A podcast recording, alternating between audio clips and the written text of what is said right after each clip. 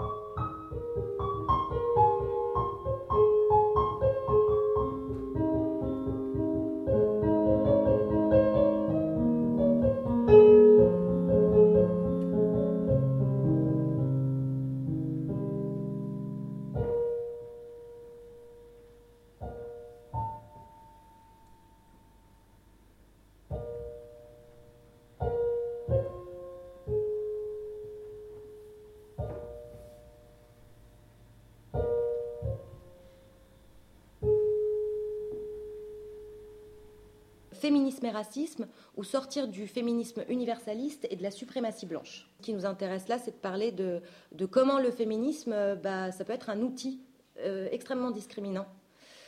Pourquoi nous, euh, à l'envers libre, pour le festival, on avait vraiment à cœur de, parler de, de ce sujet-là? Eh bien parce qu'on est parti du constat que on était en désaccord avec ce qu'on appelle le féminisme universaliste. On a rencontré le féminisme avec l'universalisme. Et ensuite, on l'a déconstruit, on a compris euh, un certain nombre de ses limites, et euh, il y a des choses dans lesquelles on ne s'est absolument pas reconnu. Et euh, quelque chose de très fort qu'on voudrait porter aujourd'hui, c'est qu'on pense que c'est faux de penser qu'il y a un modèle de femme émancipée. c'est faux de penser qu'il y a un féminisme, d'ailleurs, il y en a plein des féminismes. et surtout, celui qui revendique un modèle d'émancipation, une bonne façon d'être euh, féministe, celui-là, euh, nous, on, le rejette. Il ne nous intéresse pas et on ne pense pas qu'il soit euh, solidaire de toutes. voilà.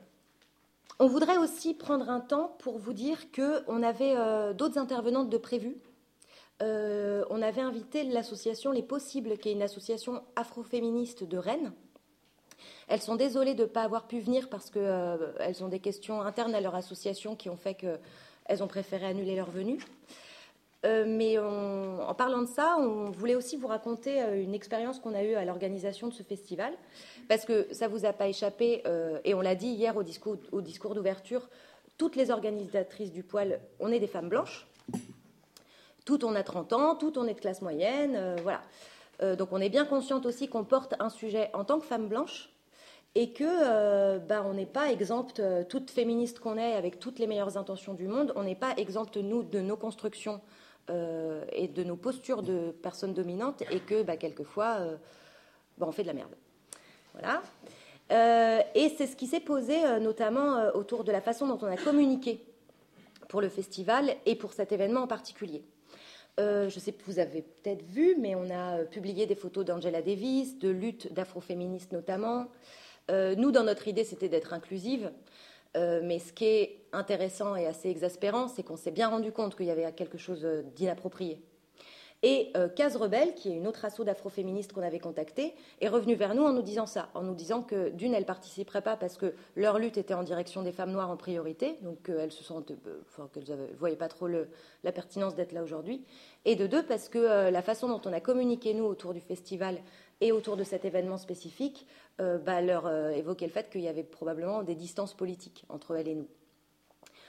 Euh, bah, on en a pris acte avec tout ce que ça implique, c'est-à-dire qu'on a été bah, dégoûté pour elles, de, nous, de plein de trucs, de, toujours en revenir à ces éternels schémas, ces éternelles constructions de personnes dominantes, de pas se rendre compte en fait des privilèges qu'on a en permanence.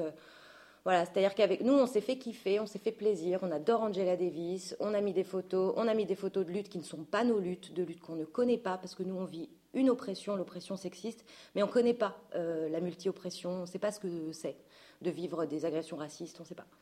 Euh, donc voilà, on, s'est rendu compte aussi que cette table ronde, elle avait d'autant plus de sens bah, que nous-mêmes, on est en déconstruction et que visiblement, c'est pas, loin, c'est pas fini. Et tu es une militante euh, féministe, antiraciste. Tu as accepté euh, cette, invitation à notre plus grande joie. Euh, tu es une des membres fondatrices du collectif féministe pour l'égalité, dans lequel il y a Christine Delphi. Je ne sais pas si vous voyez. Donc ce collectif, il a, vous l'avez fondé il y a 12 ans. et actuellement, tu es aussi très active dans la commission Islam et laïcité, qui a été fondée en 1997. Et toi, tu y es depuis 2004. On va pas euh, développer plus la présentation parce que Isman va, parler pour elle. Euh, voilà. Alors moi, c'est vrai, que tu m'as contacté, euh, bah, j'ai foncé. J'ai foncé sur les sommets comme je le fais, parce qu'il faut bien dire et reconnaître que dans le débat, en tout cas dans le débat actuel, sur ces questions-là, manque souvent un certain profil de femmes, et en l'occurrence les femmes dites racisées. Alors qu'est-ce que j'entends quand je parle de femmes racisées? Des femmes racisées, il est certain que ce n'est pas moi qui m'auto-racise. Euh, c'est comme ça en fait que nous sommes désignés, euh, de manière euh, récurrente sur un mode essentialisé, à savoir que au-delà d'être des femmes, nous sommes toujours des femmes d'origine. On sait très bien que les races n'existent pas, qu'il y a une seule race, la race humaine, sauf que le racisme existe bel et bien. Et que euh, de ce point de vue-là, ce qui m'importait, c'était donc euh, bah, d'occuper un espace euh, comme au frais, c'est pour ça que je vous en remercie, pour justement peut-être vous faire entendre pour, bah, j'espère pas pour beaucoup, hein, mais en l'occurrence, vu que je tourne au niveau national, apparemment c'est souvent une femme racisée qui parle à la première personne du singulier, d'elle, de ses luttes, de ses combats, de sa résistance, pour faire quelque chose, en fait, moi qui me tient à cœur et sur le registre euh, duquel je rencontre heureusement beaucoup de bonne volonté, ce qui n'est pas visibilisé euh, de manière politico-médiatique évidemment, c'est-à-dire comment on fait société les uns avec les autres, les unes avec les autres, au-delà de nos appartenances particulières et ce qui nous rassemble, ce qui nous rassemble en termes d'acquisition de droits et de maintien de nos droits. Euh, maintenant, euh, il m'est apparu aussi primordial de déconstruire, d'abord d'identifier, avec vous, avec vous aussi, d'identifier euh, ce qui était mobilisé actuellement dans le discours dominant. Alors, tu as parlé justement de féminisme universaliste. L'autre nom qu'on lui donne, c'est le féminisme hégémonique, le féminisme mainstream, dominant, institutionnel, étatique. qui relaient des processus de séparation des individus les uns des autres pour mieux évidemment les empêcher de faire la jonction. parce qu'évidemment, on sait très bien que le peuple étant la menace première de l'intérieur, il est évidemment, ça concourt de manière très claire à diviser les individus qui ont tout intérêt à se rassembler et à converger sur des luttes partagées. Donc, euh, si toutes les femmes sont à, un degré évidemment différent victimes de sexisme, elles ne vivent pas toutes la même expérience du sexisme. En l'occurrence, tu l'as très bien dit, Anaïs, euh, et je, quand tu m'as présenté comme une militante féministe antiraciste, c'est parce qu'il est vraiment temps dans ce pays que le féminisme articule la dimension antiraciste.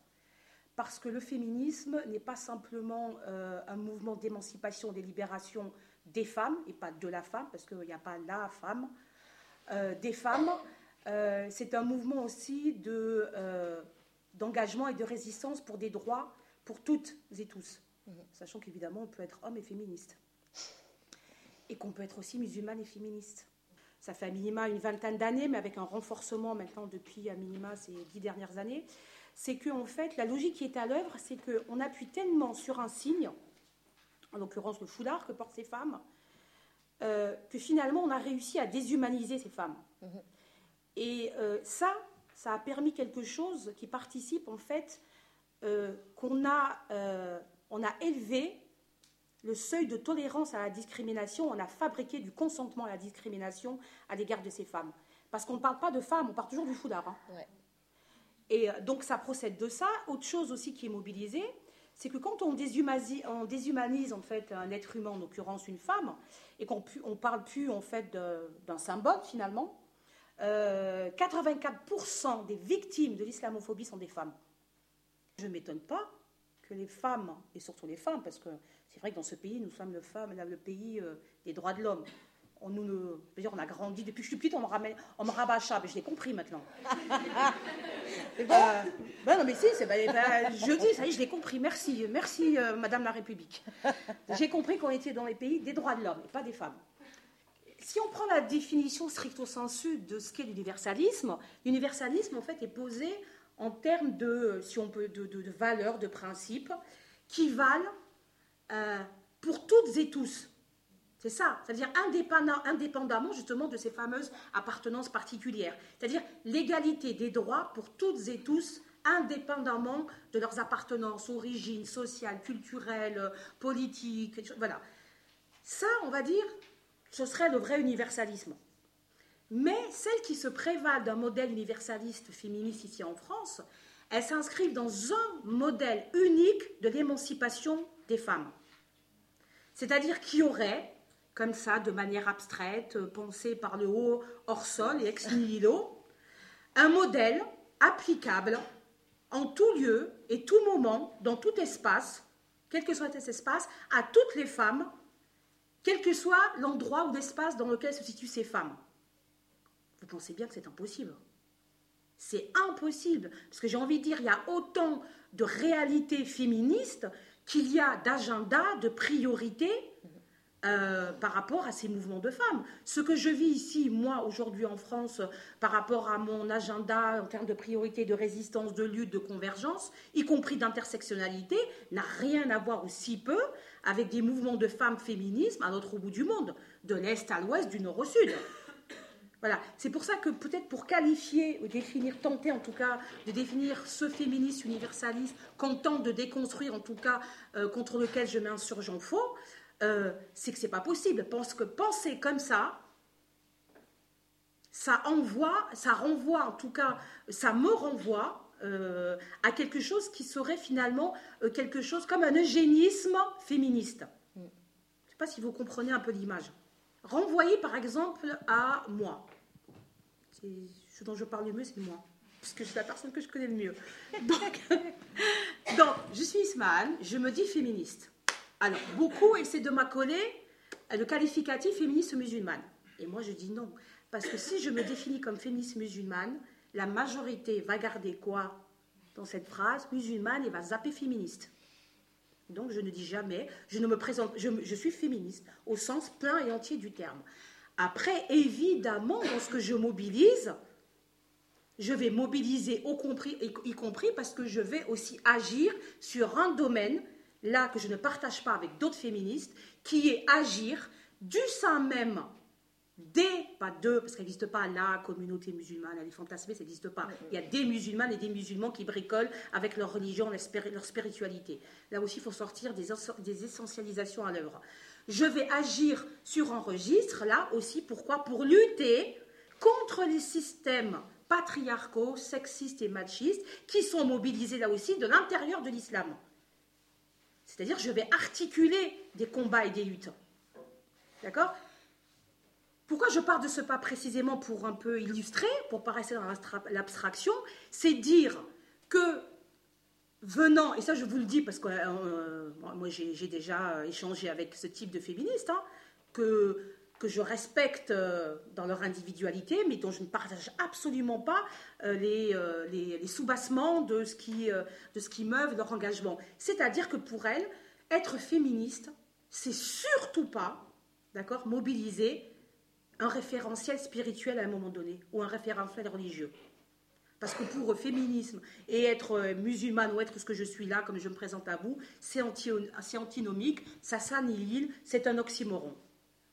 On se retrouve maintenant, après des années, nous sommes, par exemple, mon collectif est un collectif non seulement qui a fait la jonction entre des féministes historiques, alors je ne sais pas que les copines, elles n'aiment pas que je dise ça, parce que quand je dis féministe historique, elles, elles perçoivent féministe préhistorique.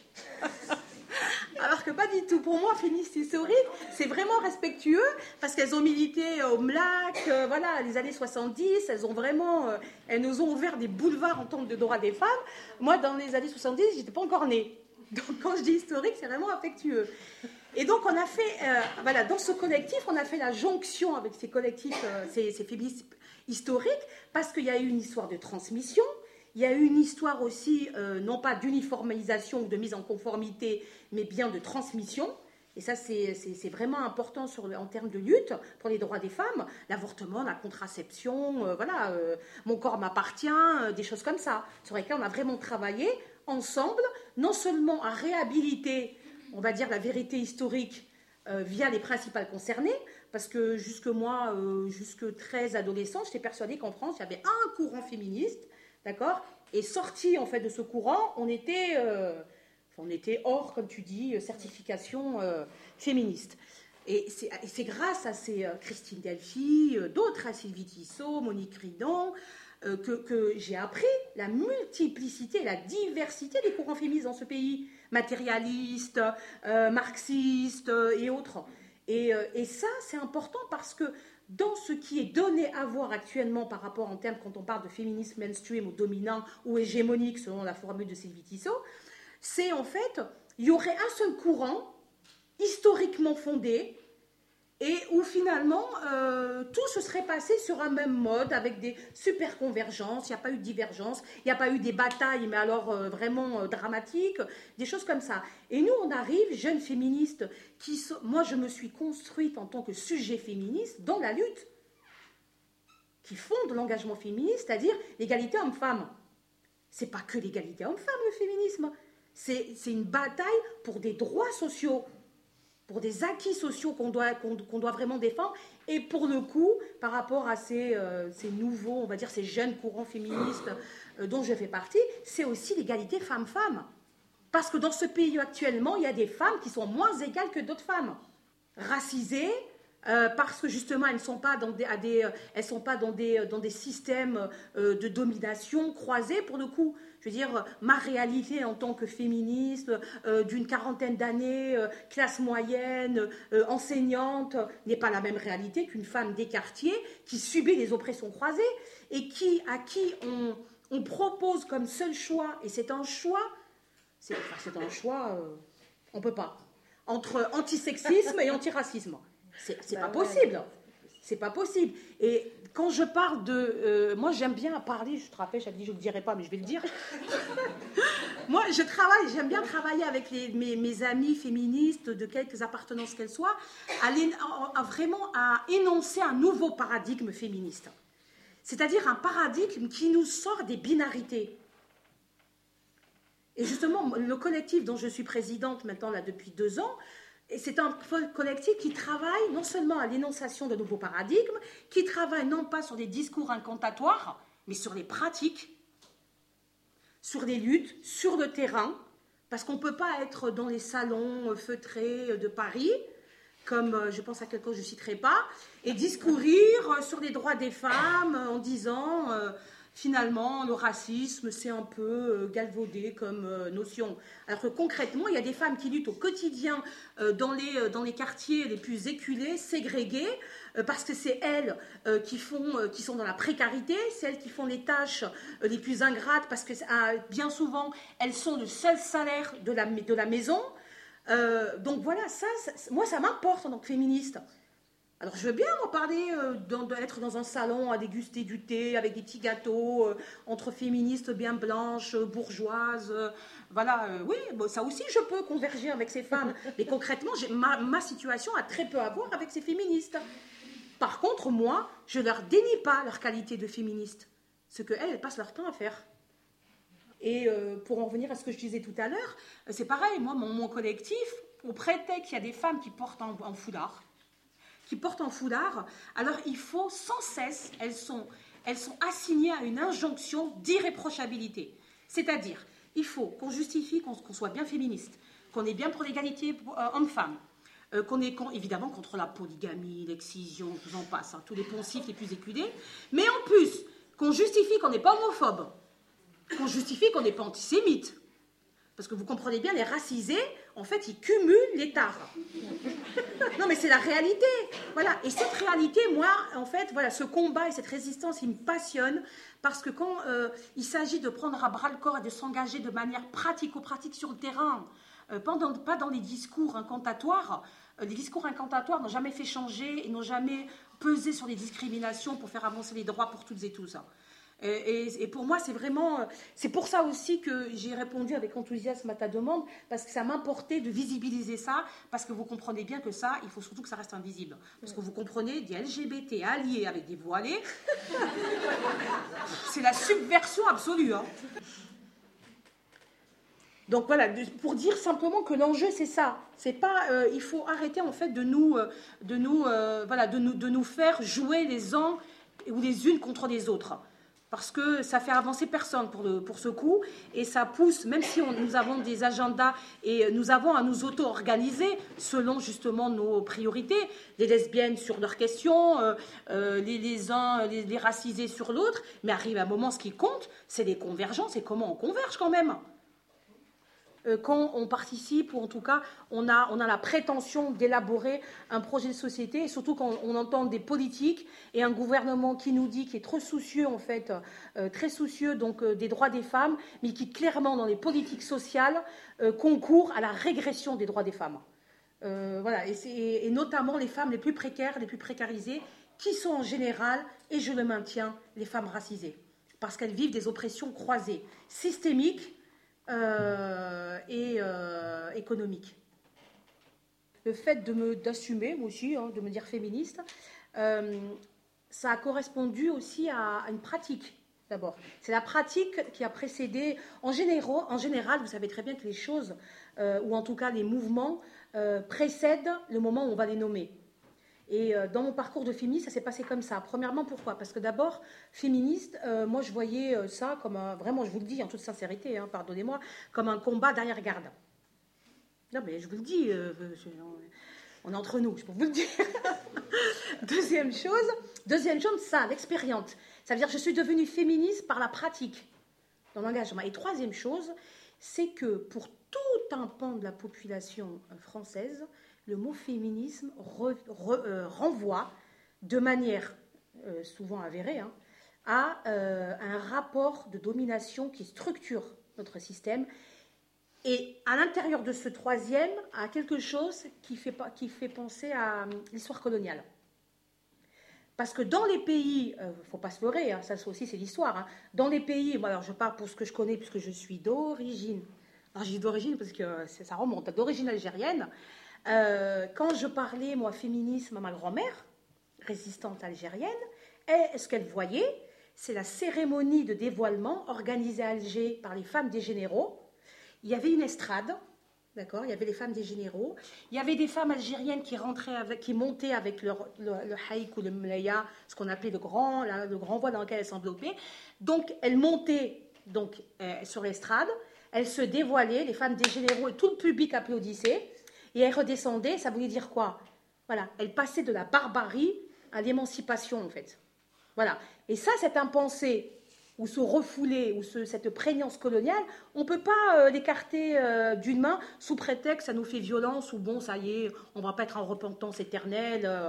non, c'est que- quelque chose de prégnant qui, structure la chair de, de- beaucoup de femmes parce que cette façon en fait de libérer des femmes euh, sous la colonisation dans leur pays, sur place, libérer de leur culture, de leurs attachements, de leur religion, de leurs hommes, les libérer de leurs hommes qui étaient pensés comme violents par essence, ça vient percuter aussi la meilleure des volontés. Ah, mais la meilleure des volontés quand il s'agit de vous. Parce que quand il s'agit de Badinter, c'est pas la meilleure des volontés. Voilà. Et ça, c'est pour ça qu'on ne peut pas dire à des milliers ou des millions de personnes, euh, voilà, votre histoire, elle vaut rien. Ce que vous avez vécu euh, dans la transmission de l'héritage colonial, c'est bon, faites une croix dessus, parce que ça structure et ça travaille le système français encore maintenant. Je suis française d'Afrique. Dur, dur, dur d'être française d'Afrique. Je suis française d'Afrique. Dur, dur, dur d'être française d'Afrique.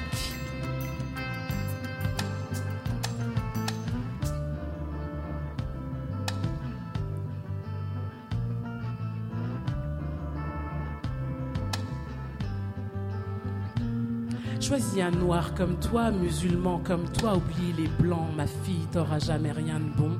J'aurais aimé qu'elle le trouve seule, aux règles ne s'est pas plié, je viens d'envoyer ma fille au village pour se marier. Ne me jugez pas, mais je sentais qu'elle s'égarait. La vie qu'elle menait était loin de ce qu'on attendait. Elle se prenait pour une blanche avec des pensées de blanche et des envies de blanche. Elle est trop jeune pour comprendre qu'ils se fichent de nous. Ils s'en foutent de nous. En vrai, ils nous aiment pas, nous resterons des bambous là. Moi je l'aime, je veux son bien, même si elle comprend pas très bien. J'ai rencontré mon mari le jour de mon mariage. Je frôlais les 14 ans, ma dot était des coquillages. J'ai changé de village, rejoindre l'entourage de mon homme. Les coutumes sont faites ainsi, conservatrices sont les âmes. J'ai peur, j'ai chaud, je me sens bizarre dans ma peau. J'ai la chair de poule, je suis à fleur de peau. J'espère de tout mon cœur qu'elle me comprendra. J'espère de tout mon cœur qu'elle m'en voudra pas de rentrer dans le cadre, rentrer dans la case, d'être la fille de plus qui coche la case. Tradition, Occident, contradiction. Mon rôle en tant que mère, montrer la bonne direction.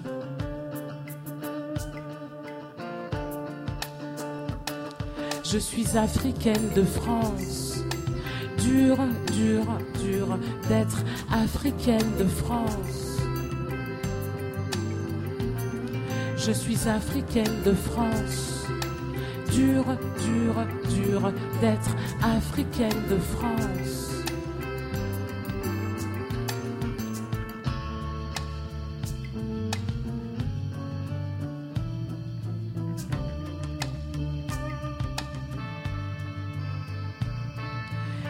Vie suit son cours, mes filles se marient les unes après les autres, l'ordre logique des choses. Je suis fière de ma vie, de ma femme et ma famille. Ma crainte égarée certaines valeurs en m'installant ici. Je suis un Africain en France, mes amis et moi avons créé un microcosme. On vit comme au bled, on pense comme au bled, on agit comme au bled car on vient du bled.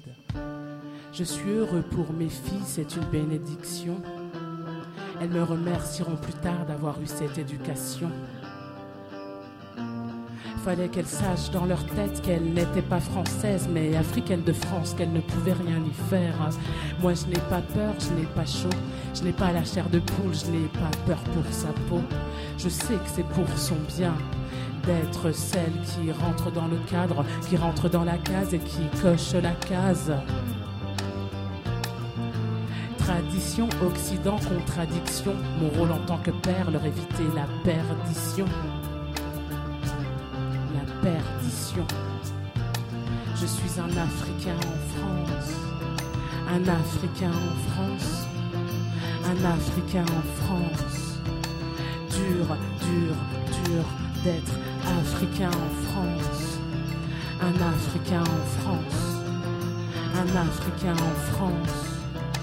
Dur, dur, dur d'être française d'Afrique, africaine de France, un Africain en France.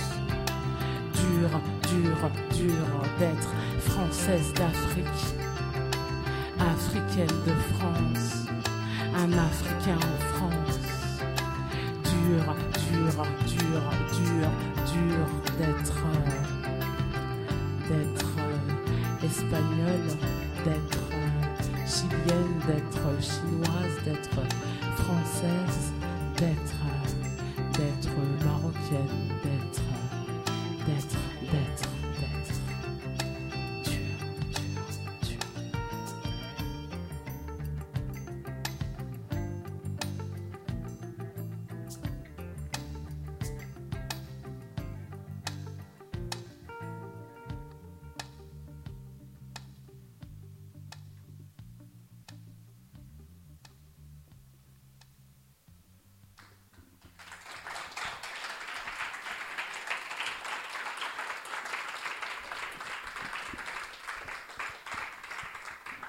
Eh bien, merci Dialem pour ce morceau Française d'Afrique.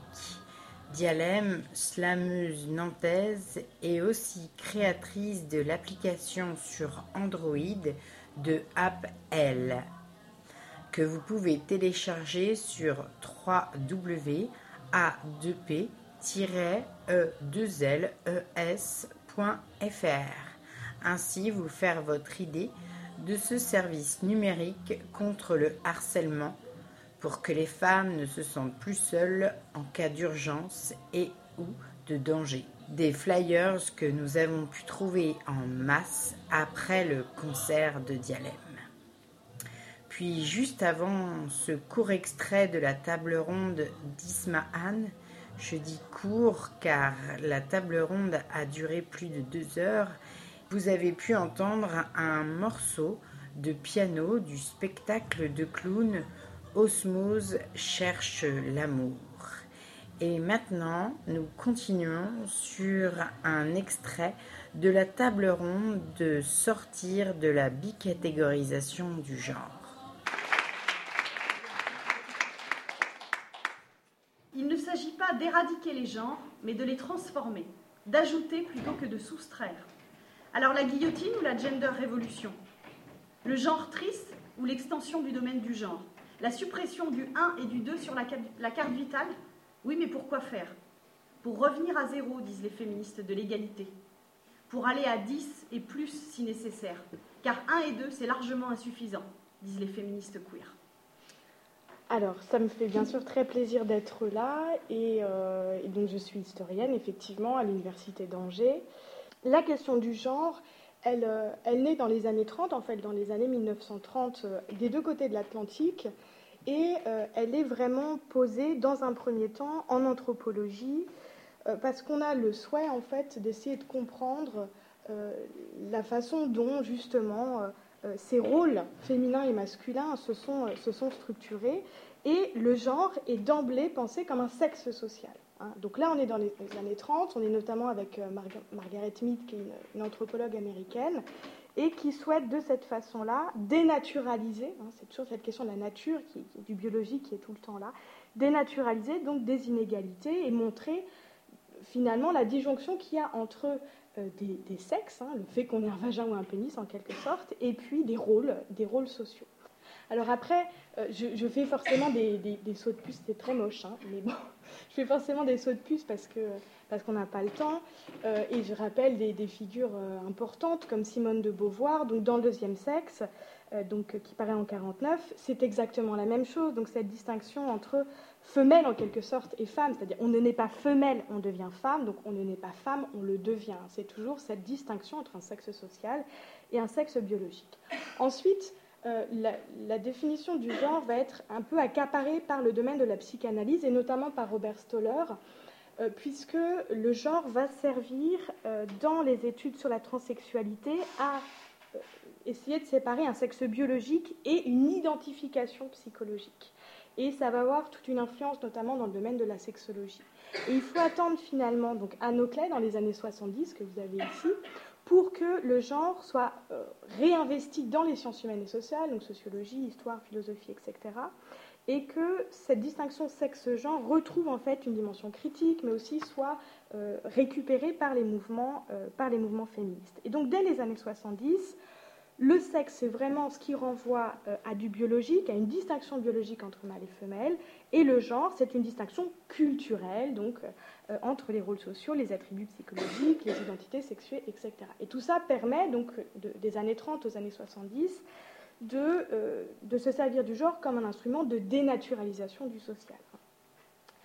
Mais il y a une deuxième étape. Hein. Après les années 70, il y a une nouvelle remise en cause, puisque euh, ce qu'on se demande finalement, c'est si, quand on compare le genre en tant que sexe social et le sexe en tant que sexe biologique, est-ce qu'on compare réellement du social à du naturel, ou est-ce qu'on compare toujours du social avec du social?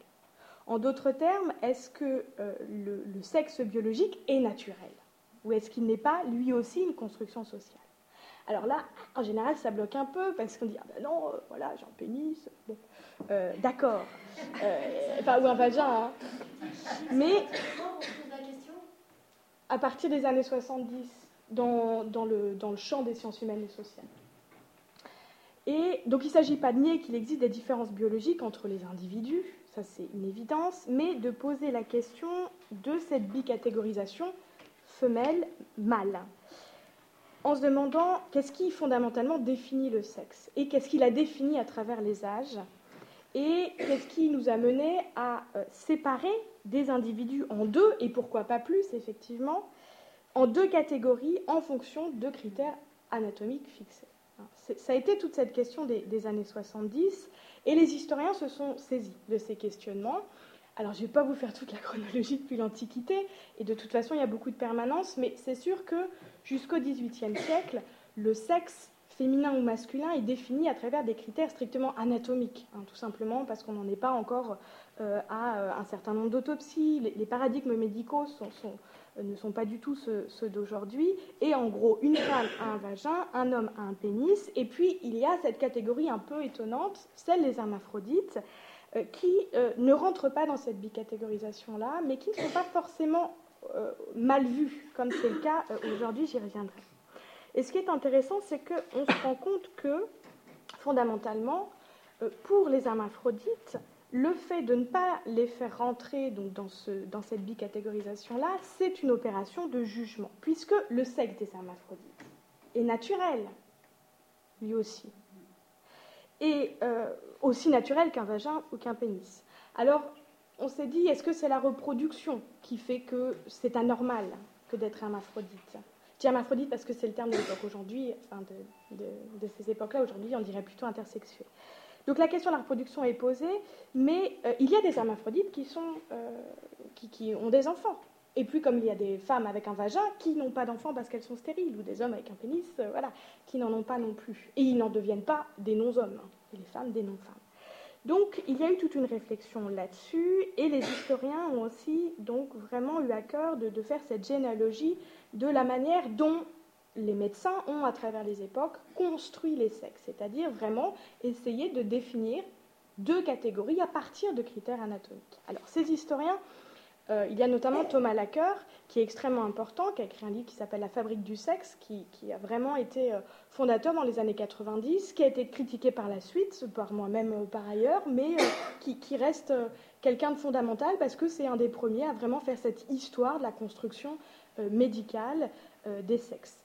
Et par la suite, il va être suivi par un certain nombre d'historiens. Je vous ai mis là aussi Delphine Gardet et Ilana Lowy, qui ont écrit un ouvrage fondamental, L'invention du naturel, les sciences et la fabrication du féminin et du masculin. Là, on est dans les, dans les années 2000, donc finalement, c'est quelque chose d'assez frais, où euh, on a donc cette volonté d'étudier l'évolution des discours médicaux sur les sexes. Et la question intersexuée est extrêmement importante parce que c'est elle qui permet finalement de faire éclater cette bicatégorisation-là et de bien montrer qu'on est dans, dans, la construction sociale.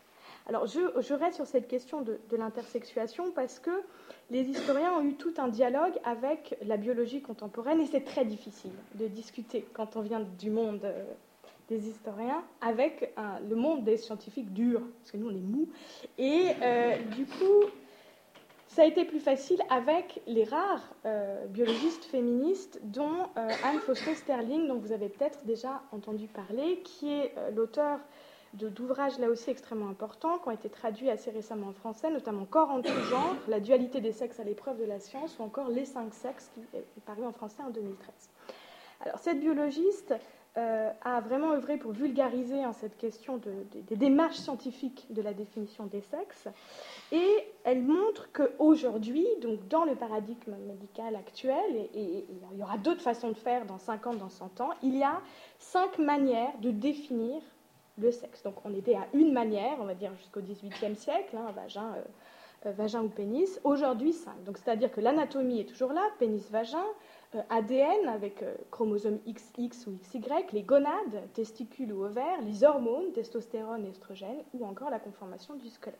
Ce sont les cinq critères qui, aujourd'hui, dans les sciences médicales, permettent de définir euh, le sexe.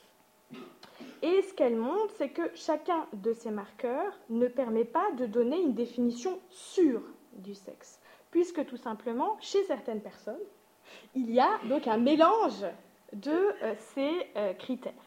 Alors, je prends l'exemple de Caster Semenya que vous avez ici, que vous connaissez peut-être. Caster Semenya, c'est une sprinteuse sud-africaine euh, extrêmement brillante qui donc a remporté 1000, trophées et ça a un petit peu alerté les autres sportives. Et on a demandé à Caster Semenya de faire un test de féminité. C'est des choses qui se passent encore de manière tout à fait courante. Et je signale le fantastique ouvrage d'Anaïs Boyon, Le test des féminités dans les compétitions sportives. Vraiment quelque chose d'intéressant. Elle revient sur le, cas de Caster Semenya. Et donc, Caster Semenya, on se rend compte que, bon, c'est peut-être pas une femme parce qu'elle euh, bah, a un cariotype masculin, c'est-à-dire un sexe chromosomique, chromosomique XY, mais un vagin. Bon, ben voilà, on est bien embêté là. Euh, donc, euh, un peu compliqué. Donc il y a des débats sur sa, sur sa féminité pour savoir avec qui elle court. Hein avec les chromosomes XY ou avec les vagins. Mais, ça vous fait rire, mais c'est ça, Donc ce que je, qu'il faut retenir de, ça, c'est que pour définir le sexe, euh, il y a différentes données, dont la matérialité biologique est indiscutable. Un vagin, un, pénis ou un truc un peu entre deux, voilà, c'est indiscutable. Mais que euh, ça ne permet pas de séparer deux sexes opposés parce qu'il y a des modulations possibles. Et c'est ce que dit euh, Anne Fausto Sterling là dans, dans Corps en tout genre, je vous ai mis la citation, on ne trouve pas le sexe à l'état pur, prêt à l'emploi, pour se servir du sexe, qui est composé, selon les biologistes, de plusieurs indicateurs, plus ou moins corrélés entre eux, et dont la plupart sont des variables continues, susceptibles de degrés. Il faut réduire ces, ces, 1, 2, 3, ces indicateurs à un seul, pour obtenir une classification dichotomique. Cette réduction est un acte social, c'est-à-dire choisir soit l'ADN, soit les hormones, soit l'anatomie, c'est un acte social. Cette réduction à un seul, à un choix, est un acte social. Donc ça, c'est vraiment quelque chose d'extrêmement euh, important et qui a été pris en compte par, par les historiens dans leur façon d'analyser en fait cette, histoire continue de la création euh, des sexes, de la représentation des sexes, et euh, ça euh, nous a permis de questionner cette construction médicale des sexes et de la mettre en rapport avec d'autres critères, parce qu'il y a les critères médicaux du sexe, il y a aussi les critères sociaux du sexe, c'est-à-dire tout ce qui est, euh, et Margaret Mead en parle, tout ce qui est de l'ordre du vêtement, de la démarche, de l'apparence, qui évolue aussi en fonction euh, euh, des, époques et qui font qu'aujourd'hui, bah, on suppose que euh, voilà, une femme avec des talons en jupe, avec des cheveux longs, enfin j'ai dit une femme est une femme, mais, mais en fait on n'en sait pas grand-chose. Donc ces, critères sociaux-là sont aussi intéressants à mettre en rapport avec ces critères médicaux. Et sur la question du, de, de, sortir de la bicatégorisation, on parlera, si vous voulez, tout à l'heure de, de Jeanne Barrette, qui est une, une botaniste du XVIIIe siècle qui a dû se travestir pour justement sortir de, de tout cela. Et il y a tout un jeu avec, avec justement ces vêtements et qui montre bien aussi à quel point ces critères sociaux évoluent en fonction des époques et qu'une personne est identifiée femme à un moment par des individus et deux siècles avant dans un autre lieu, dans un autre espace géographique, ça ne serait pas si, si évident. Donc je reviens à la question cruciale des intersexués.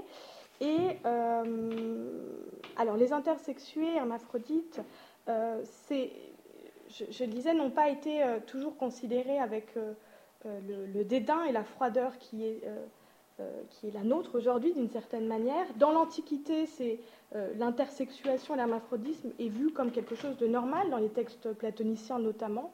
Hein, il, y a, un très beau texte de Platon hein, qui, est ici, qui montre que finalement, les êtres sont un, donc femme-femme, homme-homme ou homme-femme, puis ils sont coupés en deux comme des sols, et ensuite l'amour, c'est justement d'aller rechercher sa moitié. Donc une moitié femme-femme, une moitié homme-homme, une moitié homme-femme. Donc il y a tous les liens aussi avec la sexualité qui sont intéressants, et l'hermaphrodisme n'est pas, d'ailleurs hermaphrodite, bon, euh, une déesse, euh, ça n'est pas quelque chose qui est vu comme euh, négatif. Si je fais encore un bond dans, dans l'histoire, j'en arrive J'aurais pu choisir d'autres exemples. À cette femme à barbe, euh, que vous voyez difficilement ici, mais donc qui, porte un enfant, donc euh, une femme, euh, et, qui porte son enfant et qui l'allaite. C'est une, femme de la bonne société napolitaine des années 1630, et qui est donc représentée dans ce tableau. Et ce qui est intéressant, c'est que ça ne suscite pas la moquerie au XVIIe siècle, mais de la curiosité beaucoup de curiosité parce que euh, on ne comprend pas forcément.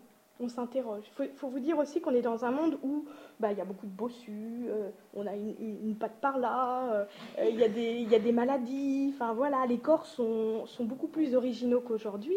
Et donc finalement, bah, une femme à barbe, bah, c'est intéressant, ça suscite voilà, la curiosité, mais elle est mariée, cette femme, grosse barbe. Voilà, elle est mariée, elle a un enfant, elle allait, donc euh, des, sociétés aussi beaucoup plus tolérantes qu'aujourd'hui, où on est dans une forme quand même d'ennui relatif hein, quant à nos apparences. Euh, euh, moi-même, je suis très confort. Hein. donc voilà, c'est pas une critique, je m'autocritique.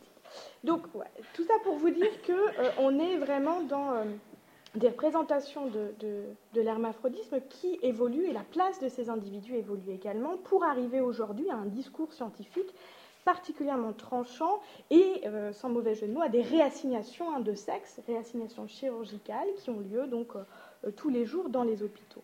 Alors aujourd'hui, l'intersexuation se définit en deux, types en quelque sorte, ce qu'on appelle l'hermaphrodisme véritable. Je suis désolée, on voit pas vraiment bien. L'hermaphrodisme véritable. Alors, c'est-à-dire qu'on va avoir un développement des testicules et des ovaires de manière bilatérale ou en un seul organe. Et dans ce cas, la fécondation, la reproduction va être souvent possible. Donc ça, c'est l'hermaphrodisme véritable. Puis ce qu'on appelle le pseudo-hermaphrodisme, qu'on distingue en deux catégories, les merms et les ferms. Euh, alors pour les merms, alors il y a des variantes, mais euh, je me souviens jamais. Donc euh, les merms peuvent avoir des testicules, chromosomes XY, certains aspects de l'appareil génital féminin, comme vagin et clitoris, développement de la poitrine à la puberté, mais par exemple pas de menstrues. Euh, pour les femmes, ça va être avoir des ovaires, euh, donc chromosomes XX, parfois un utérus, mais aussi certains aspects de l'appareil génital masculin, barbe, euh, de la voix, etc., développement du pénis à l'adolescence. Donc un joli mélange, mais qui, qui est aujourd'hui beaucoup moins bien accepté qu'auparavant. Ça, c'est les cas les plus visibles hein, d'hermaphrodisme. Mais on se rend compte qu'il y en a bien d'autres, comme le cas de Castor Semenya, et que la plupart des intersexués ne le savent pas, parce que tout va bien, hein, et qu'ils euh, vivent euh, sans aucun souci, sans aucun problème de santé, sans aucune marginalisation euh, sociale. Et quand on... Alors les chiffres font débat, mais on estime qu'aujourd'hui l'intersexuation touche entre 1,7% et 4% de la population, et euh, j'ai fait le calcul pour la population de Nantes, donc je suis partie sur 600 000 habitants, ça fait entre 10 200 et 24 000 Nantais, ce qui n'est pas rien euh, quand même, donc qui, euh, qui ne rentrent pas dans la case, hein, et qui ne savent pas. donc ça n'est pas rien, hein, ça n'est pas rien, et ça montre bien à quel point finalement on n'a pas laissé de place hein, à ces personnes-là dans la construction hein, qui a été faite des sexes. Alors, je, finis en, disant maintenant qu'est-ce que le genre finalement. Après ces évolutions-là, ces dialogues euh, avec, euh, euh, les biologistes, avec les médecins, eh bien, ces renouvellements ont fait que fondamentalement, le genre n'est plus vu comme, comme un sexe social, mais comme un système qui produit des sexes. C'est dans ce sens-là qu'on parle de production des sexes comme deux réalités distinctes et je vous avais mis une petite définition. Voilà, le genre peut être défini comme un système de bicatégorisation hiérarchisé entre les sexes, mais aussi entre les valeurs et les représentations qui lui sont associées.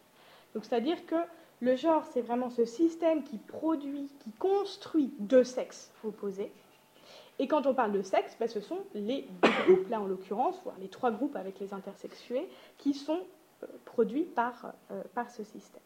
Donc il y a vraiment une césure très très forte entre donc, les années 30 euh, jusqu'aux années 70 où genre égale sexe social, c'est-à-dire qu'on considère qu'il y a un sexe social et un sexe biologique, et puis par la suite où on considère que fondamentalement ben, il n'y a pas de sexe naturel. Hein, c'est une construction. C'est-à-dire que les individus possèdent des traits sexués qui, d'une certaine manière, s'ils le souhaitent, peuvent leur permettre de se reproduire. Mais que la partition des êtres humains dans deux sexes relève bien d'un acte social. C'est-à-dire que le fait de nommer femmes, hommes ou intersexués des individus et de les enfermer dans ces catégories-là, c'est bien un acte social, c'est-à-dire humain et non biologique.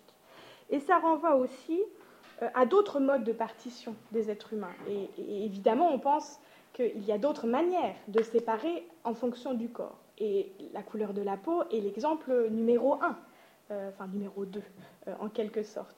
Et là aussi, les sciences médicales ont joué un très grand rôle dans cette définition de race en fonction de la couleur de la peau. Et puis après, on a été faire quelques analyses génétiques. On s'est dit, bon, c'est peut-être plus compliqué que ça. Donc là, vous avez un autre exemple de, construction médicale, euh, de catégorisation sociale. Les femmes, les hommes, mais aussi euh, euh, les races. Et on aurait pu concevoir d'autres choses faire des distinctions entre individus en fonction de la taille, en fonction du poids, en fonction des, cheveux, en fonction de la capacité respiratoire, pourquoi pas. Dans une société de, haute montagne où il faudrait avoir des gros poumons qui marchent bien, euh, on aurait pu euh, séparer les individus en fonction de leur capacité respiratoire s'il avait fallu créer un système de domination euh, sur ce principe-là. Et c'est ça, finalement, de cet acte social qui fait qu'on va chercher dans les corps une justification euh, à euh, l'envie de hiérarchiser euh, en quelque sorte. Et puis le genre sert aussi aujourd'hui à, et là ça permettra de faire une transition, au-delà de toutes ces questions sur, sur la construction médicale des sexes, à penser qu'il y a aussi toute une dimension symbolique. Parce que, bien sûr, là, on catégorise des hommes et des femmes, mais il y a aussi tout ce qui va avec, en quelque sorte, puisque euh, je parle des sociétés occidentales, ça peut être très différent dans d'autres, il y a aussi tout, un, faisceau de significations symboliques qui appartiennent plutôt au féminin ou qui appartiennent plutôt au masculin. On pourrait y revenir si vous le voulez. L'opposition faiblesse-force, par exemple, hein, féminin-masculin, sensibilité, rationalité, émotion, raison, nature, culture, tradition, modernité, innovation, enfin plutôt répétition, innovation. Ça aussi, ça se moule sur cette bicatégorisation entre hommes et femmes, parce qu'on va euh, fondamentalement enfermer hein, euh, les individus dans ces, symboles-là en fonction de leur appartenance à tel ou tel, à tel, ou tel sexe. Donc c'est ça aujourd'hui que nous tentons d'étudier et euh, de, de, déconstruire aussi.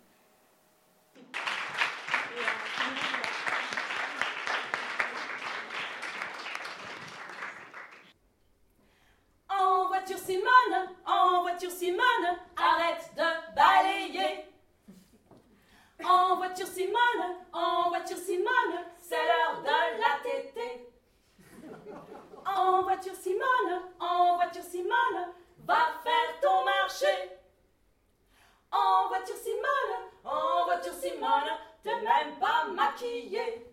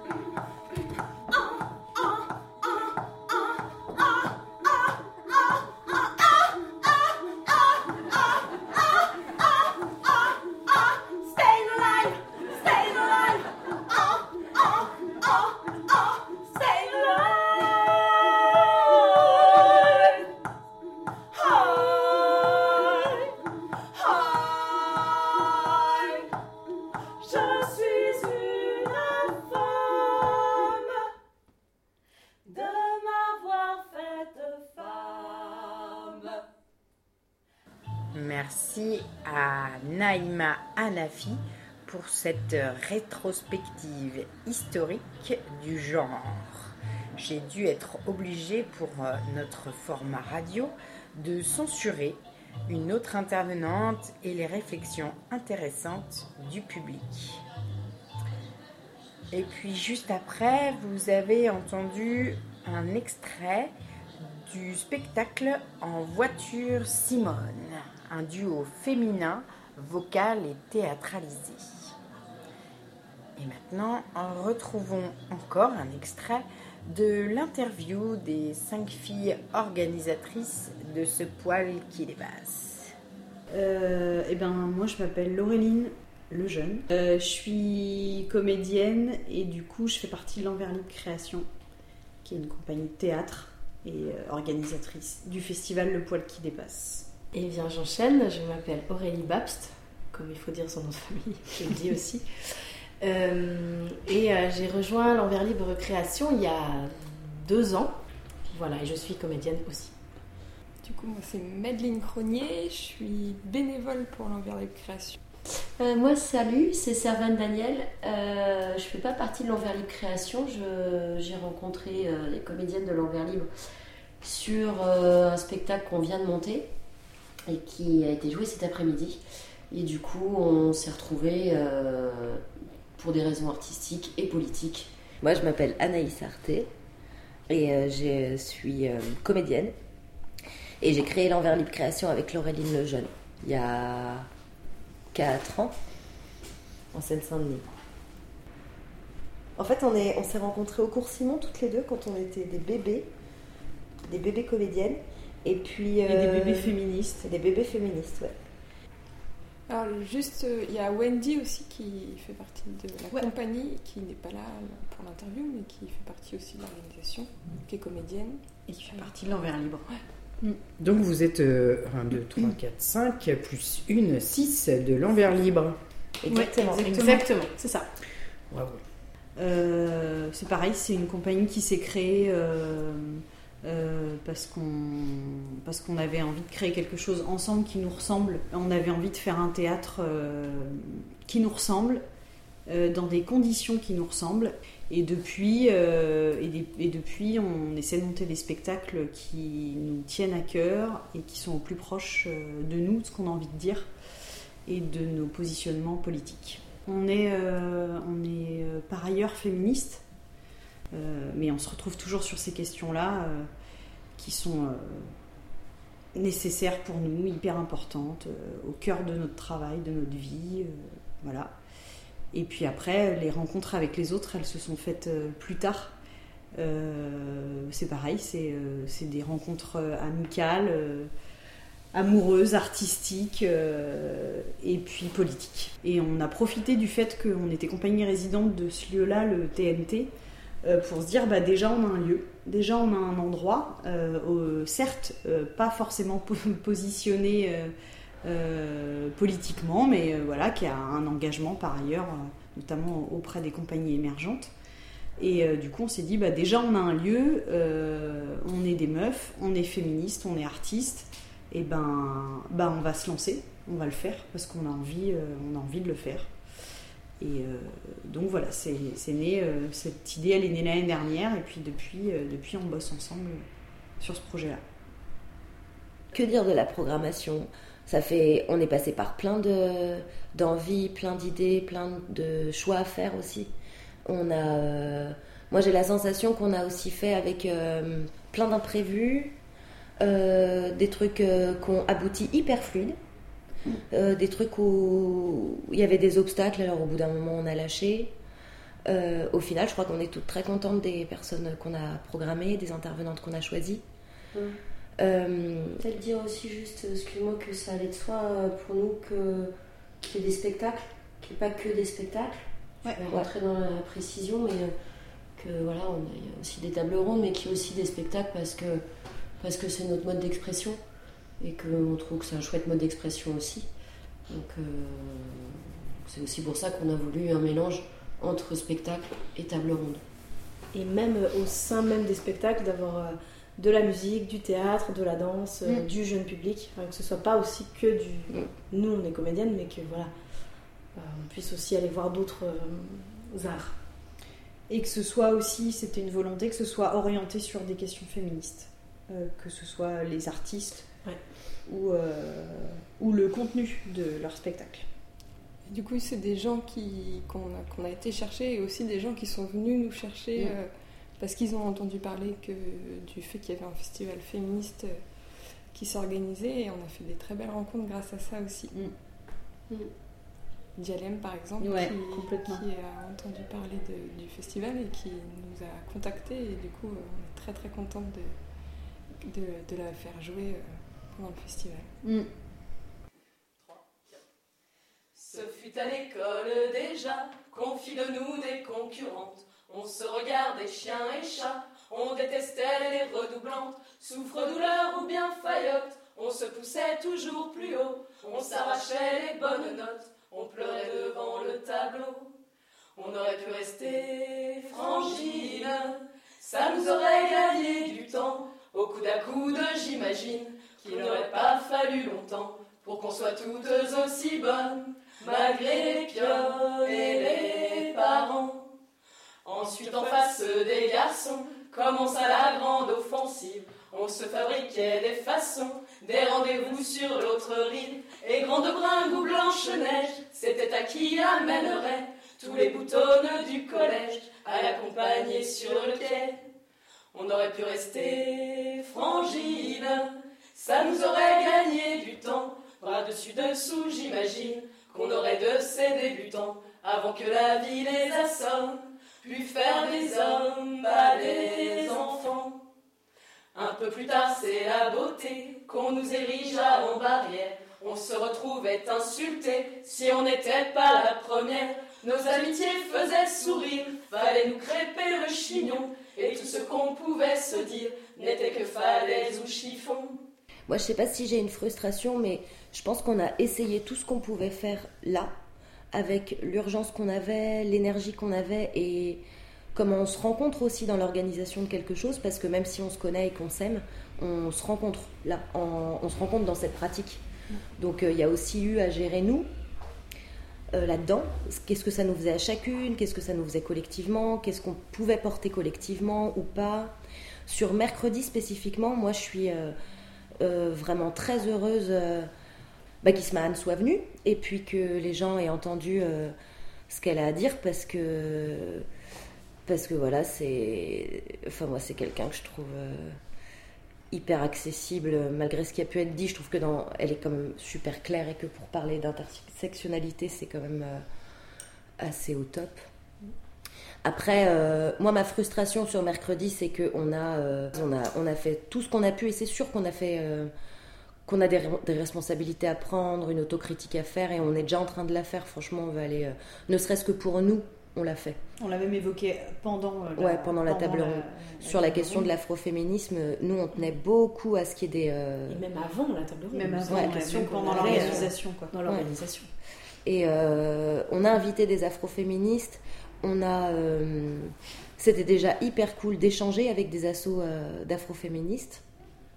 Comme on l'a expliqué mercredi, il y a une asso qui n'a pas souhaité venir pour des raisons qui nous ont été posées et qu'on entend et sur lesquelles, franchement, on, a à cœur de bosser, euh, je le répète, ne serait-ce que pour nous.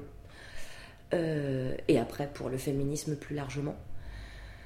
Et voilà, moi je regrette qu'on n'ait pas réussi à, hum, à ce que, à ce que une des personnes de possible qui devait venir vienne.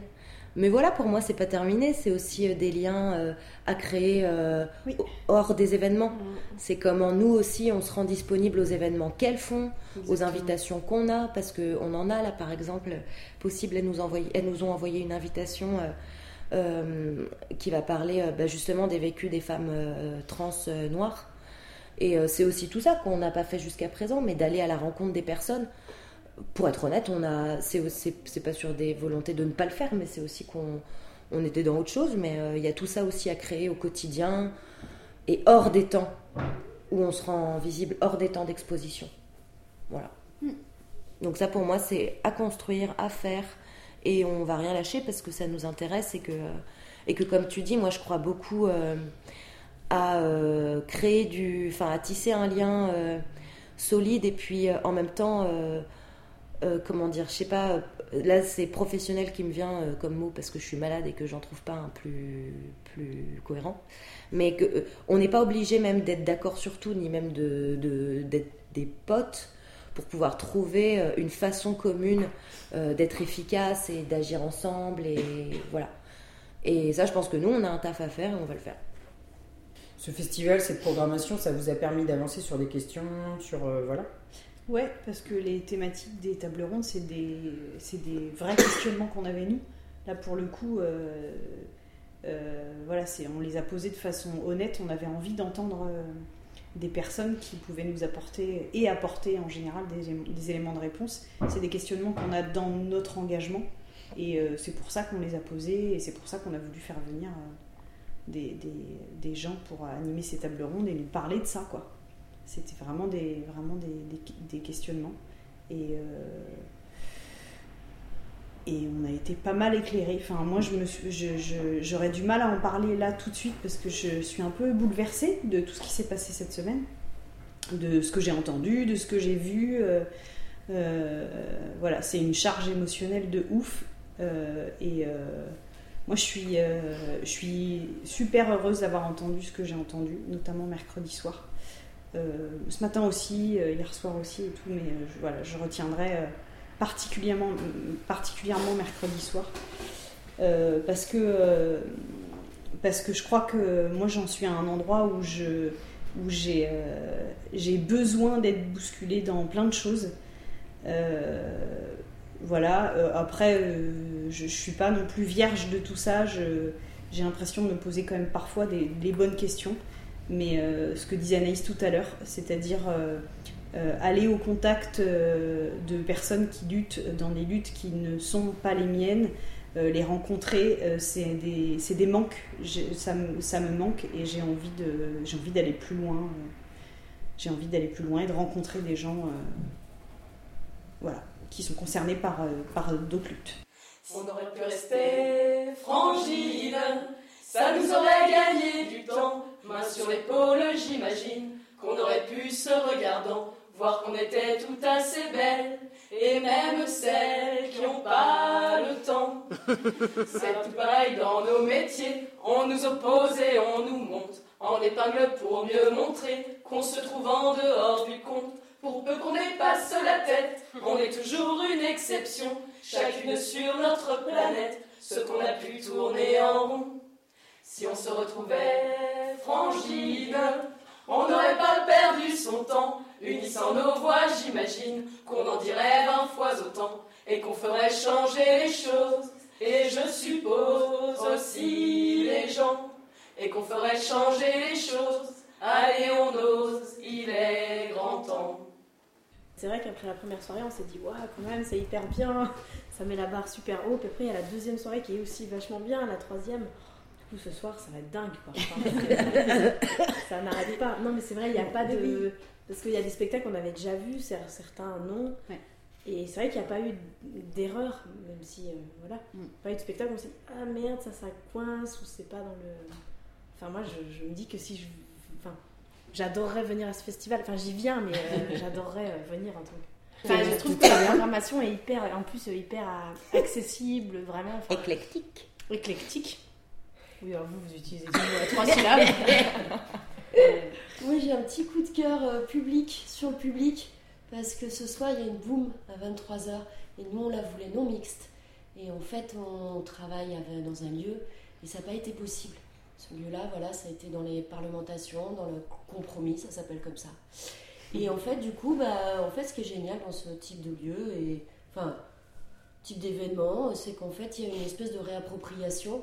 Et du coup, il y a des, des femmes qui font passer des mots aux hommes, là, cette semaine, euh, en, leur de- en leur disant, bah voilà, en fait, euh, vendredi, euh, samedi soir, il y a une boom, et, et, et nous, on aimerait qu'elle soit non mixte.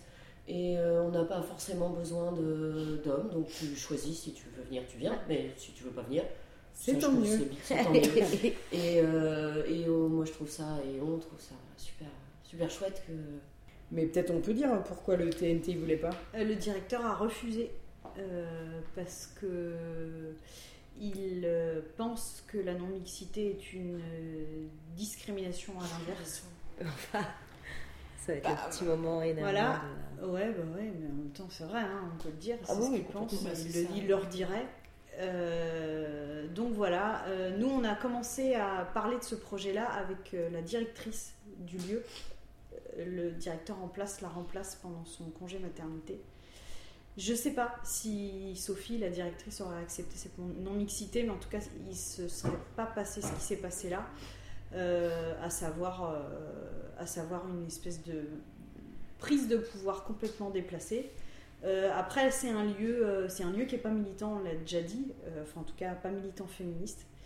Donc du coup, ça a ses limites. Et lui, je pense que déjà lui ne pense, euh, n'est pas d'accord avec la non-mixité. Et en plus, euh, il avait peur pour le public habituel du TNT. Que le public et les bénévoles ne comprennent pas et, euh, et prennent mal euh, ça. Ouais, et peut-être de perdre du public potentiel pour euh, d'autres spectacles. Enfin, là, j'interprète totalement, il ne l'a pas dit. Mais... Non, et puis de même que de fait de sa part, et comme d'autres d'ailleurs, mais euh, comme peut-être d'autres gens sur d'autres trucs à des moments, quand on parle de féminisme ou d'autres choses d'ailleurs, mais il y a une espèce d'interprétation de la part des gens. T'es là, mais en fait, si ça pose problème aux gens, en fait, juste, ils vont le dire, on va leur demander, on va discuter. Enfin, pourquoi partir du préconçu que ça va être un. Ouais. un, un obst- Je veux dire, on sait qu'il y a des obstacles à la, à la non-mixité, on sait quand on prononce ces mots, il y a des, euh, des gens qui vont, qui vont gueuler, mais que là, euh, les bénévoles habituels du TNT l'auraient fait Bah, Jusqu'à preuve du contraire, en fait, là, on a. En tout cas, il a projeté ça, lui. Ouais, lui, Et est-ce que le public l'aurait fait aussi C'est vrai qu'on Ouais. ne saura jamais. Bah ouais. Bon, là, c'est quand même un public euh, averti qui vient. Bah oui. euh, enfin, J'ai Oui. l'impression, en tout Mais cas. voilà, est-ce qu'il y aurait eu vraiment des problèmes des... Voilà, je suis pas sûre. Qui mais- est d'ailleurs essentiellement aux trois quarts. euh, enfin, c'est, Ouais. Ouais, je pense que c'est plus que trois quarts. hein. Ah oui. Mais euh, euh, ce que je veux dire, c'est que bah, c'est peut-être pas pour autant qu'il faut s'empêcher de faire un festival féministe ou de s'empêcher de faire des, euh, des temps non mixtes. Au contraire, j'ai envie de dire. Ouais, exactement. Du coup, c'est là où bon, bah, on n'était pas d'accord sur ce soir. Parce que vous vous êtes fait euh, carrément euh, euh, insulter sur euh, Facebook, c'est ça? Ouais, alors en fait, euh, bah, en fait, moi je pense que, enfin, c'est pas je pense, c'est que sur un truc on a merdé, c'est que on a fait apparaître la programmation, on a aussi fait apparaître euh, euh, les présentations d'autodéfense, et ça c'est de ma responsabilité aussi, mais euh, ça m'a échappé et je pense qu'il fallait pas, je pense que c'était une connerie et puis que et que ça, ça se met pas. Moi, j'aborde, je déteste, je vomis Facebook. Franchement, je pense que c'est un outil. euh, Enfin, moi, je sais pas l'utiliser, ça, ça m'angoisse. Et je pense que c'était donné, c'était, on aurait pu se protéger un petit peu mieux si on n'avait pas parlé euh, de l'autodéfense. Bon, c'est pas dramatique non plus, mais en tout cas, il y a euh, un- une personne qui se dit camarade, un mec, un mec qui se dit antifa, qui a commencé par poser des questions sur l'autodéfense féministe euh, en demandant ce que c'était. Et comme il se trouve, et c'est là où c'est un peu de notre responsabilité, on était, en fait, on n'avait pas envie de s'en occuper de Facebook, puis on n'avait pas le temps surtout. Il n'y a pas eu de réponse. Qu'on y allait très rarement. Ouais, ouais, on ne regardait jamais. Et puis de toute façon, moi, je l'aurais Enfin, pas, j'aurais pas eu envie de lui donner de Ouais. réponse à ce Oui, mais mec-là. des gens qui vont, tu vois, Mm. modérer, parce que quelqu'un à un moment donné a dit Ah, il n'y a pas de Ouais. modérateur. machin. Et euh, moi, de toute façon, j'aurais donné aucun élément de réponse à cette personne. Mm. Mais en tout cas, je pense que le fait qu'il y ait eu rien, mais pas parce qu'on ne disait rien, mais parce qu'il y avait personne en fait, personne n'ouvrait ce Facebook. Je pense que ça a aussi euh, euh, bah, permis que ça dégénère. Effectivement, ça a dégénéré très vite en une journée. Mais par contre, le truc que je voudrais dire tant qu'on est enregistré, c'est que comme par hasard, c'est parti d'un mec qui se dit camarade. C'est un antifa qui a lancé le bordel. Euh, et je pense après, moi c'est mon analyse, je sais pas ce qui s'est passé, mais après il y a eu une espèce de complicité masculine qui s'est passée sur le mur, où là les autres mecs euh, avec qui il a interagi, ce gars, je sais pas qui c'est. Moi d'après moi, c'est, enfin, je, en tout cas ça a joué sur des ressorts masculinistes, des trucs dégueulasses. Ils ont publié euh, un truc euh, avec la police de je suis, de je suis Charlie, je suis viol. Euh, voilà, enfin c'est. bon. Photo de DSK. Ouais. Ah bon. ouais, Mm. ouais, bien. En une journée. Ouais, mais c'est comme journée, si en fait il y avait chaque minute, Non, c'était même pas une journée parce que moi j'ai vu ça. C'était ouais, coup. 4 heures. Il y a eu quoi. 300 3-4 heures. commentaires, comme s'il y avait une brèche qui s'était ouverte et ça avait fait. Et que tout le monde s'était. Enfin, Ouais, c'était dingue. Ouais, Et après, euh, sans rentrer dans les détails, euh, euh, la personne qui a lancé le bordel et qui était quand même bien chaud, parce qu'il a annoncé la couleur en disant de toute façon je lâcherai rien, je vais y passer la journée. Donc déjà, ça révèle à quel point ce gars a quand même largement rien à foutre. quoi. Qui, qui n'est pas du tout un camarade, en vrai. Mais non, n'est pas un camarade. Et ça vraiment, vas vraiment, moi, je- la vie, ouais. j'ai pas compris. Moi, je trouve que, enfin, si jamais il y avait une deuxième édition du poil, moi, j'ai envie qu'il y ait une table ronde sur euh, euh, tous ces, tous ces espèces de, de de merde, euh, antifa.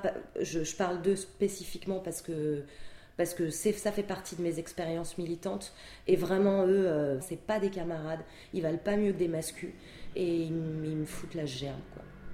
Les filles qui naissent toutes nues, c'est trop des putes. Les filles qui montent leur sein à leur bébé quand elles les allaitent, c'est trop des putes. Les filles qui enlèvent leurs culottes devant leur gynéco, c'est trop des putes. Les filles qui sont à poil dans leur douche, c'est trop des putes. Toutes des putes, toutes des putains, c'est vraiment toutes des putes. Toutes des putes, toutes des putains, on est toutes des putes. Les filles qui se touchent pour mettre des tampons, c'est trop des putes. Les filles qui ne portent rien sous leurs sous-vêtements, c'est trop des putes. Les filles qui se laissent ploter pour une mammographie, c'est trop des putes.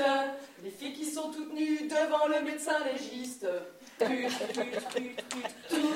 putes, toutes des putains, c'est vraiment toutes des putes. Toutes des putes, toutes des putains, on est toutes des putes. Alors on est, on est allé voir la mission égalité euh, femmes-hommes euh, qui, qui a entendu notre projet, qui l'a soutenu a priori comme ça, mais euh, qui ne nous a pas soutenu financièrement, ni même, on peut le dire, d'une quelconque autre façon. Donc finalement non. Euh, mais euh, on n'a pas eu de soutien non plus de l'espace Simone de Beauvoir. Euh, je pense qu'elles ne se sont pas reconnues dans ce que nous on défendait comme type de féminisme. C'est un féminisme, on va redire le gros mot, euh, le féminisme dont on parlait mercredi soir, euh, qui est euh, assez proche des institutions. Elles sont proches des institutions Et c'est pas qu'on leur a fait peur, mais à mon avis, elles se sont pas reconnues dans le projet qu'on défendait et on n'a pas eu de soutien non plus de Simone de Beauvoir, alors qu'on s'attendait à avoir vraiment un soutien de ce centre. Voilà. Par ailleurs, elles nous ont quand même proposé de faire une soirée de soutien chez elles très tardivement. Mais nous, on avait déjà prévu deux soirées de soutien, donc on a décliné l'invitation. Mais euh, voilà, même euh, en termes de, euh, en, termes humains, de, voilà, de ressources de personnes qui auraient pu venir, soit bénévoles, soit nous soutenir, soit entrer dans l'orga, soit. Bah non, rien. Voilà, donc on a été un peu seuls sur, sur ce coup-là. Euh, en dehors des bénévoles qui ont été là toute la semaine, qui ont été euh, euh, complètement géniales. voilà, merci beaucoup les filles qui sont arrivées finalement tardivement sur, sur ce projet-là, mais qui sont à fond. Et moi, je retiendrai ces femmes-là comme notre soutien. On a quand même eu un très très grand soutien de, Tout à fait.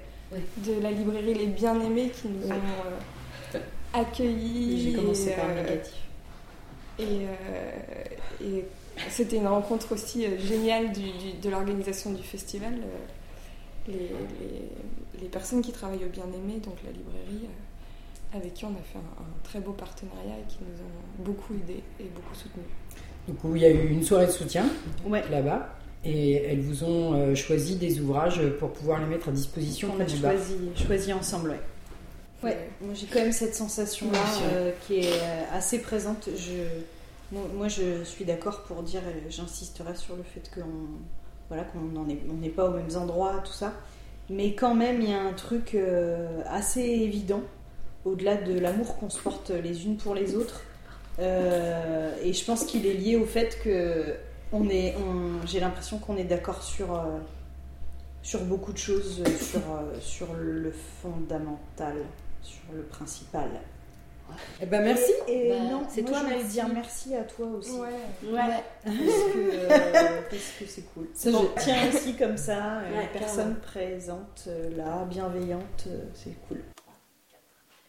C'est un entraîneur, disait mon père, dont l'équipe est toujours première. C'est une entraîneuse, disait ma mère, c'est une catin, une moins que rien. C'est un entraîneur, disait mon père, il peut être fier, c'est quelqu'un de bien. C'est une entraîneuse, disait ma mère, y a rien à faire, c'est une putain. C'est un coureur, disait mon père, qui laisse les autres loin derrière. C'est une coureuse, disait ma mère, c'est une catin, une moins que rien. C'est un coureur, disait mon père, il peut être fier, c'est quelqu'un de bien. C'est une coureuse, disait ma mère, y a rien à faire, c'est une putain.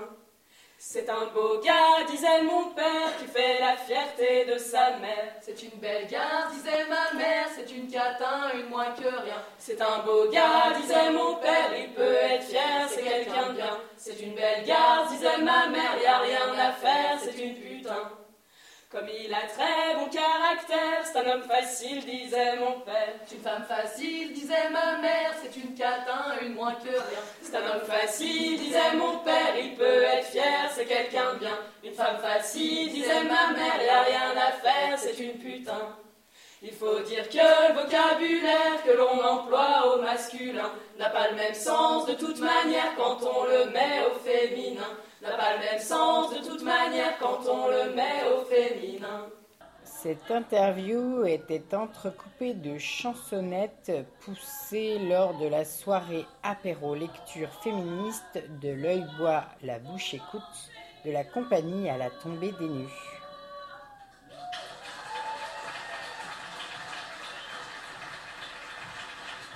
Ah, eh ben voilà, le festival du poil qui dépasse 2016 est dépassé. Au fait, pourquoi le poil? Le poil, euh, la racine, la racine euh, radicale, radical féminisme, le poil de la racine, le poil qui dépasse. Hmm, Encore une question pour la prochaine édition. À bientôt.